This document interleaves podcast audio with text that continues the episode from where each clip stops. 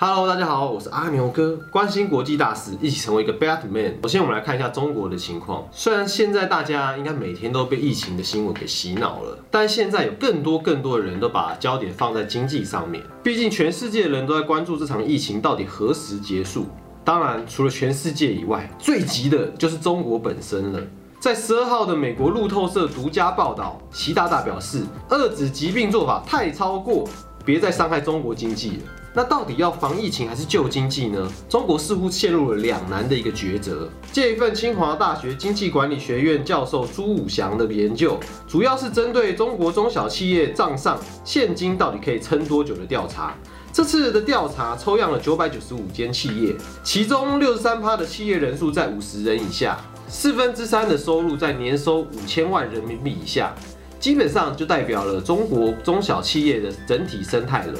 但三十四趴的企业账上现金只够维持一个月，有三十三点一趴可以撑两个月，只有不到十趴可以撑到六个月以上。这边就可以看到，从疫情爆发到现在，到底有多少企业已经面临倒闭的情况。由于中小企业其实是中国经济的骨干，占了整体 GDP 的三分之二，更创造了百分之八十的城市就业及五十趴以上的税收。而且最重要的是，他们占了整体中国的企业百分之九十九趴。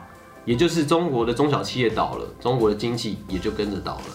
棒 QQ，近期有许多省份宣布在二月七日开工，而武汉市则在十四日开工。虽然中国的疫情专家钟南山表示，疫情会在四月份的时候结束，可是外国的专家们就没有这么乐观了。疫情尚未得到有效的控管，又加紧开工，很难想象。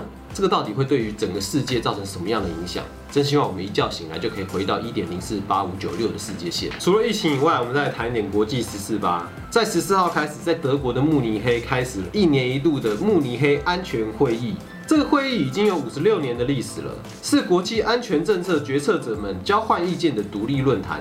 与会者通常是国家元首、政府和国际组织、部长、议会议员、武装部队。科学家、民间社会及商业和媒体的高阶代表，基本上都是一些含水会结冻的人物。当然，这一次与会人士包括法国总统、加拿大总理、FB 的创始人祖克伯和美国国务卿，还有众议院院长，就是在川普国情咨文后撕掉川普演讲稿的那位。美国总统川普于美东时间四号晚上九点发表了一年一度的国情咨文。That our economy is the best it has ever been. Our military is completely rebuilt. 除了吹捧自己任内美国经济跟军队都好棒棒，当然也 cue 到武汉肺炎。每一次的国情咨文，历任总统都会照例附送这一句：“我国仍然强大，川普也不例外。”只不过他改了几个字，变成：“The state of our union is stronger than ever before. God bless you and God bless America. Thank you very much.” 把备份的讲稿撕成两半，讲稿厚厚一叠不好撕，没关系，分成三次就是要撕个彻底。坐在川普身后的民主党籍众议院议长 Nancy Pelosi 向来跟川普不对盘，两人不止从去年十月到现在都没有面对面讲过半句话。民主党众议员发起的弹劾案更让两人的关系冷若冰霜，还邀请了第一次出席会议的北韩代表，除了讨论世界安全局势外，更聚焦在欧洲各国和美俄中三国的态度。和内部矛盾的民族意识，那想要知道他们聊什么吗？其实不知道这一辈子有没有机会报道到。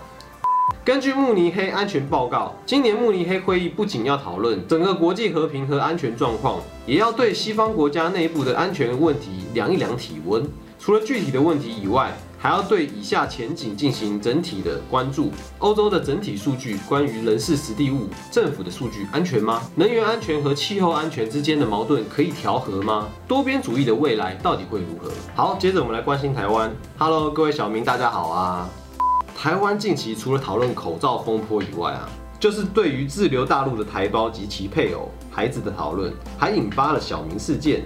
据说陆委会的电话还因此被打爆了。最后在隔天由立院紧急撤回，这样一波四折的修正，足以显示两岸关系的复杂。中国不止在 WHO 阻挠我们参与，甚至连南韩和菲律宾也基于一个中国的原则的情况下，将我们视为疫区。